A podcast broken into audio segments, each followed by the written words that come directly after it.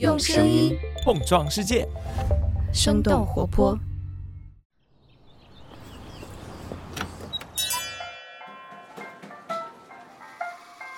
您的生动早咖啡好了，请慢用。嗨，早上好呀！今天是二零二三年的二月十七号，星期五。这里是生动早咖啡，我是来自生动活泼的梦一。几条商业科技轻解读，和你打开全新的一天。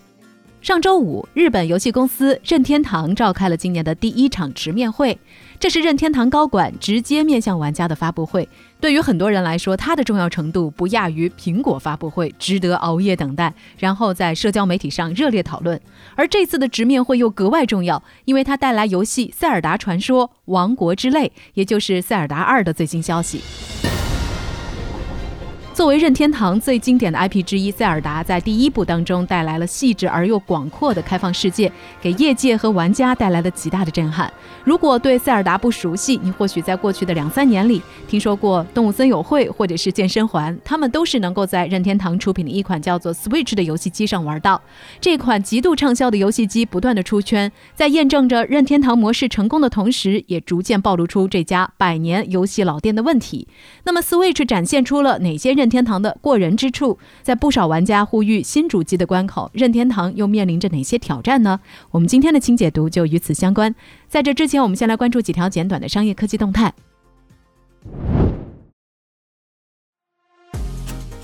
周黑鸭发布盈利预警，卤味三巨头业绩暴跌。二月十三号，周黑鸭发布了二零二二年的盈利警告，表示全年的净利润下滑超过九成。这家成立于二零零二年的卤味元老，近几年来动作不断。二零一九年开始，曾经主打高端化和直营模式的周黑鸭开始尝试开放加盟，并且逐渐的进入到下沉市场。不过，三十六氪就曾经指出，周黑鸭高端化的定位和自身不断发展扩张，在一定程度上是相悖的。除了周黑鸭，另外两家卤味企业也发布了自己的业绩报告，绝味食品和煌上煌的利润下滑都超过了七成。界面的分析认为，卤味三巨头业绩表现不佳有着共同的原因，首先是疫情的影响，以线下门店经营为主的食品和餐饮行业经常出现暂停营业的情况。除此之外，卤味的原材料价格也在上涨，三巨头们纷纷提价，导致了消费者购买意愿的降低。爱彼迎发布二零二二年的财报，首次实现了年度盈利。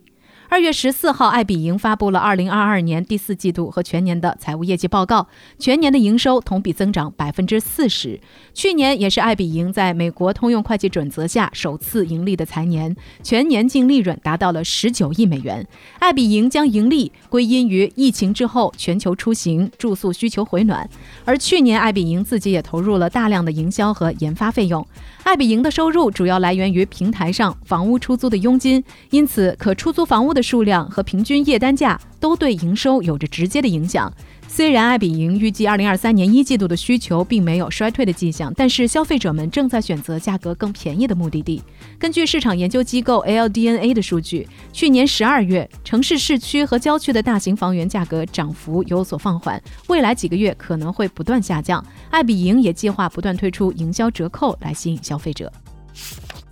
TikTok 为激励内容创作者，计划开通付费观看短视频的功能。根据美国科技媒体 The Information 的报道，TikTok 计划为短视频增加付费墙的功能。TikTok 的创作者可以为自己创作的短视频设置一美元或者是更高的付费门槛。除此之外，TikTok 还计划升级自己的创作者基金计划，向粉丝数量超过十万的创作者支付现金激励。去年十一月，为了应对销售下滑，TikTok 把自己的全球广告收入目标削减了二十亿美元。有分析认为，目前 TikTok 的用户增长趋势已经趋于平缓。付费墙功能和创作者基金可以帮助 TikTok 把博主留在自己的平台上，防止他们转移到 Instagram、Snapchat 和 YouTube 这些竞争对手的平台上。马斯克深夜命令推的工程师加班，优先推送自己的推文。根据美国科技媒体 The Verge 的报道，在前两天进行的橄榄球超级碗比赛期间，马斯克支持费城老鹰队的推文只有九百万的浏览量，明显低于美国总统拜登的两千九百万。而马斯克的粉丝数量则是拜登的三倍。于是，马斯克命令 Twitter 的工程师加班修改算法，把自己推文的优先级提高了一千倍。大约有八十人被抽调到这个临时项目当中。马斯克的副手还告诉工程团队，如果不这样，他们将失去自己的工作。不过，在二月十五号的迪拜世界政府峰会上，马斯克表示，他计划到二零二三年底卸任 Twitter CEO，并且寻找继任者。马斯克说，在他退位之前，需要让 Twitter 的经营状况稳定下来，包括财务健康和产品路线清晰。这也是马斯克第一次给出明确的辞任计划。以上就是值得你关注的几条商业科技动态，别走开，我们马上和你一起来聊聊任天堂的未来需要克服哪些挑战。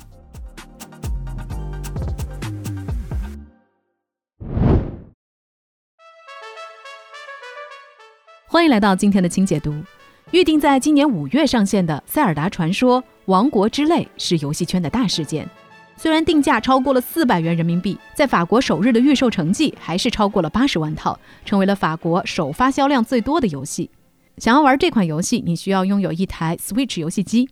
Switch 是一款在二零一七年开始发售的游戏机，在发行五年多之后，这款游戏机的全球累计销量达到了一亿两千万台，成为目前历史上销量第三高的游戏机，仅落后于任天堂的 DS 和索尼的 PS2。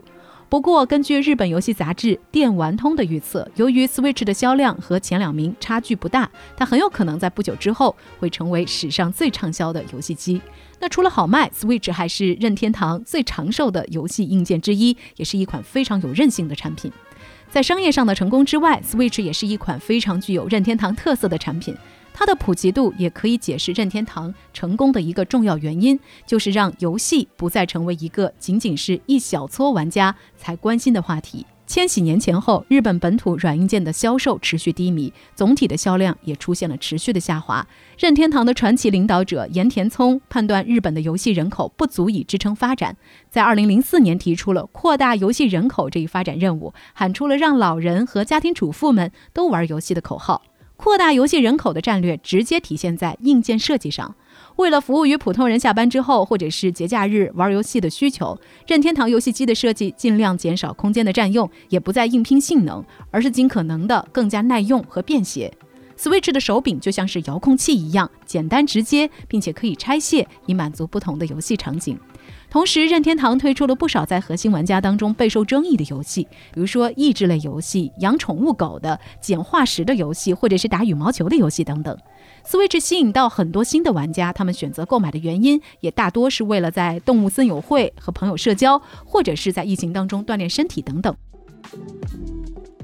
任天堂许多销量百万甚至是千万级别的游戏，并没有复杂的关卡设计，但是门槛够低，通过脑力休闲、健身，甚至是纯粹的休闲，打开了市场。在一九八八年任天堂的官方报告当中，当时七成以上的玩家都是男性，而且百分之八十是二十五岁以下的青少年。而到了二零零六年以后，任天堂的男女玩家的比例可以达到一比一，而且超过七成的玩家都在二十五岁以上，这也是竞争对手索尼和微软都办不到的。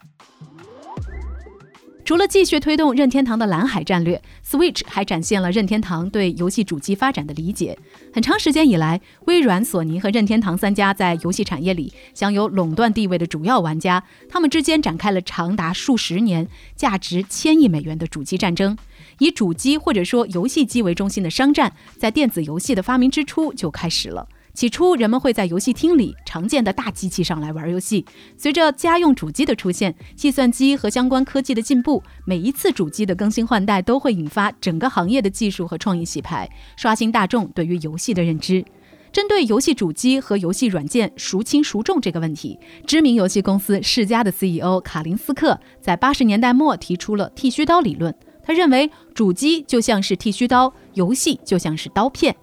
游戏公司可以降价卖主机，再通过不断发售游戏来赚钱。这个想法仍然在业界被广泛应用。而塞尔达这样的游戏就是任天堂锋利的刀片。不过，就二月初发布的新一季度财报来看，销售额和利润都出现了大幅下滑，远远低于市场的预期。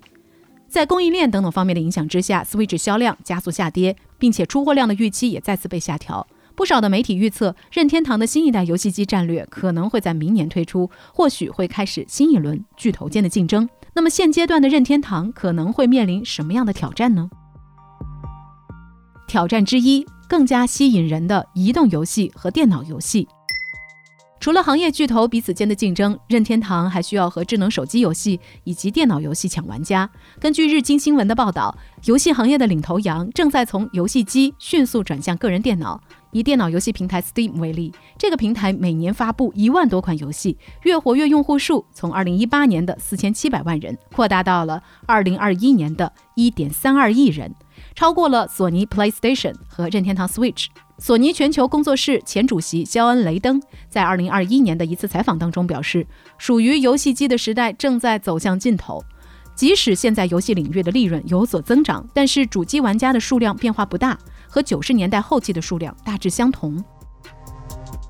比电脑游戏更不能忽视的，当然就是手游的发展了。国金证券的研报指出，早在2018年的时候，全球所有主机游戏开发商的利润之和就已经无法和腾讯相比了。2013年，日本游戏公司宫和在线娱乐还凭借着手游《智龙迷城》在市值上超越了当年的任天堂。不过，任天堂应对的态度还是相当保守的，不仅在手游业务上没有亮眼的成绩，还在去年关停了旗下总收入超过一亿美元的手游。几乎宣告放弃了这个赛道。然而，手游在游戏市场的份额还在爬升。在移动设备性能不断提高的情况下，游戏机的便携性以及性能特点也不再明显了。消费者比以往需要更强的购买动力。挑战之二：高质量的游戏需要更好的游戏机。国金证券的研报认为，主机游戏的研发已经变成了资本密集、人力密集的军备竞赛。比如，《荒野大镖客二》就动用了一千一百八十五位开发人员，总成本接近四亿美元。很多游戏所使用的叙述规模和特效成本和电影差不太多。为了和手机游戏以及电脑游戏比拼，厂商必须要在游戏机的技术质量上加大投入，提供更加具有震撼性的画面以及更加接近电影化的叙事模式，才有机会吸引到更多的玩家。不过，由于任天堂卖游戏软件为主的模式，它的游戏机性能也一直是一个短板，甚至比不过一般的电脑。而且手柄漂移、存档画面不流畅等等折磨着玩家的游戏体验问题也不断的出现。随着游戏变得更加复杂和精美，游戏机的技术短板当然也就越发的明显，还成为了一些热门游戏被搬上 Switch 的主要障碍。另外，在 5G、VR 和云游戏等等新技术的布局上，任天堂一直没有相关的动作，还在等待成熟切入的时机。而索尼和微软等等厂商都已经在新技术领域有所布局了。日经新闻认为，在新一轮的竞争之下，技术发展的水平不能和之前同日而语。任天堂的游戏机怎样才能够满足玩家的期待，还需要时间的验证。挑战之三，在理想和收入之间重新寻找平衡。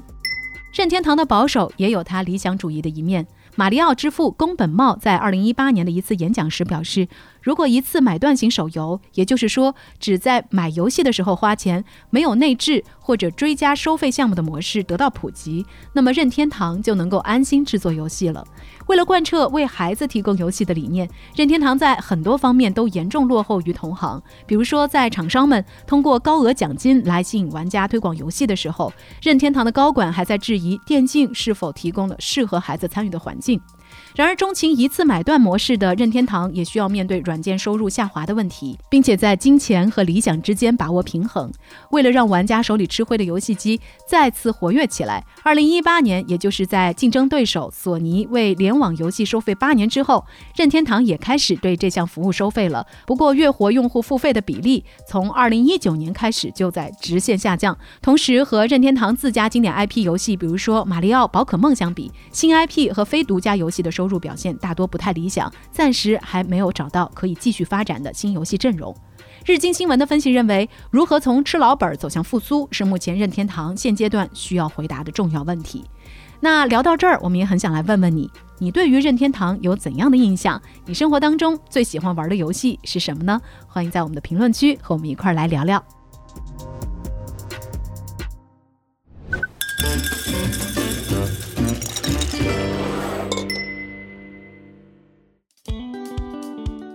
又是一个周五的时间，当然也就意味着来到了我们回复咖啡豆的环节。这周一的节目，我们和大家聊到了被 ChatGPT 引爆的 AI 热潮之下，Google 为什么没能抢占先机？于是我们也看到了听众 Max 给我们的投稿。他在投稿当中提到一个问题，他说：“ChatGPT 不是去年就已经推出了吗？为什么过完了年又突然火起来了呢？”关于你说到的这个问题，我们也有类似的观察。春节之后这几周确实出现了很多和人工智能 ChatGPT 相关的消息，不光有国外的公司你追我赶，就连国内的二级市场也出现了 ChatGPT 概念股。最近国内外各大公司对 ChatGPT 热点的追逐，可能更多的是来源于二级市场的压力。在刚刚推出的时候，就有人说 ChatGPT 会替代搜索引擎，但是讨论的范围并没有影响到这些科技巨头的股价。当然，我们编辑部的小伙伴也观察到了一个重要的时间节点，就是在春节期间，美国数字媒体 BuzzFeed 宣布将会使用 ChatGPT 来写新闻。接下来那两天，BuzzFeed 的股价就一下上涨了三倍，也创下了他们上市以来最大的涨幅。然后就出现了一个现象，只要和 ChatGPT 相关，公司的股价都会不断的上涨。这些公司里，有的表示要使用 ChatGPT 技术的，有的是要研究 ChatGPT 技术，当然还有 ChatGPT 上游的一些相关硬件供应商。其实，在去年年底 ChatGPT 刚刚推出的时候，我们生动活泼的小伙伴就第一时间去尝试了一下这款产品，对 ChatGPT 也提出了各种奇怪的问题，比如说让它来帮我们查查数据呀，帮我们总结一下我们节目所需要的内容等等。不过，我们自己在试用完了之后，也会发现，目前的 ChatGPT 更像是一个精致的玩具，可以满足我们和 AI 沟通的那种渴望。但是，想要真的应用到自己的实际工作当中，感觉还是有很长的一段路的。最重要的问题就是，我们之前节目也提到的，ChatGPT 会一本正经的胡说八道。其实，这不是 ChatGPT 所独有的问题，像之前我们所提到的 Google Bard 它演示视频里的那个大乌龙，也是有类似的情况发生。微软在展示集成了人工智能的 Edge 浏览器的时候，其实也犯了错，只不过当时大家都没有发现而已。在一段演示视频当中，必应 AI 总结了服装品牌 Gap 几十页 PDF 的财报，结果其中有很多数据都弄错了，甚至还编造了一些不存在的数据项目。所以，想要把 ChatGPT 应用到媒体、法律、审计等等一些和文本相关的行业里，可能真的还需要很长的一段时间。还值得我们等待的是下一代 GPT 四模型的进步，也可能是各个行业会有专家去完善的人工智能。套用比尔盖茨的一句话来说，我们总是高估未来两年会发生的变化，而低估了未来十年可能会发生的改变。那这就是我们编辑部给我们的听友 Max 的回复。如果你在自己的日常生活当中有些什么样的新奇有趣的发现，欢迎你可以通过音频或者是文字的方式给我们投稿。具体的投稿方式还是可以在我们的 show notes，也就是我们的单集简介里清楚找到。好了，这就是我们今天的生动早咖啡，感谢大家收听，我们在下周一一早再见啦，拜拜。这就是今天为你准备的生动早咖啡，希望能给你带来一整天的能量。如果你喜欢我们的节目，欢迎你分享给更多的朋友，这会对我们非常有帮助。同时，你也可以在公众号和微博搜索“生动活泼”，“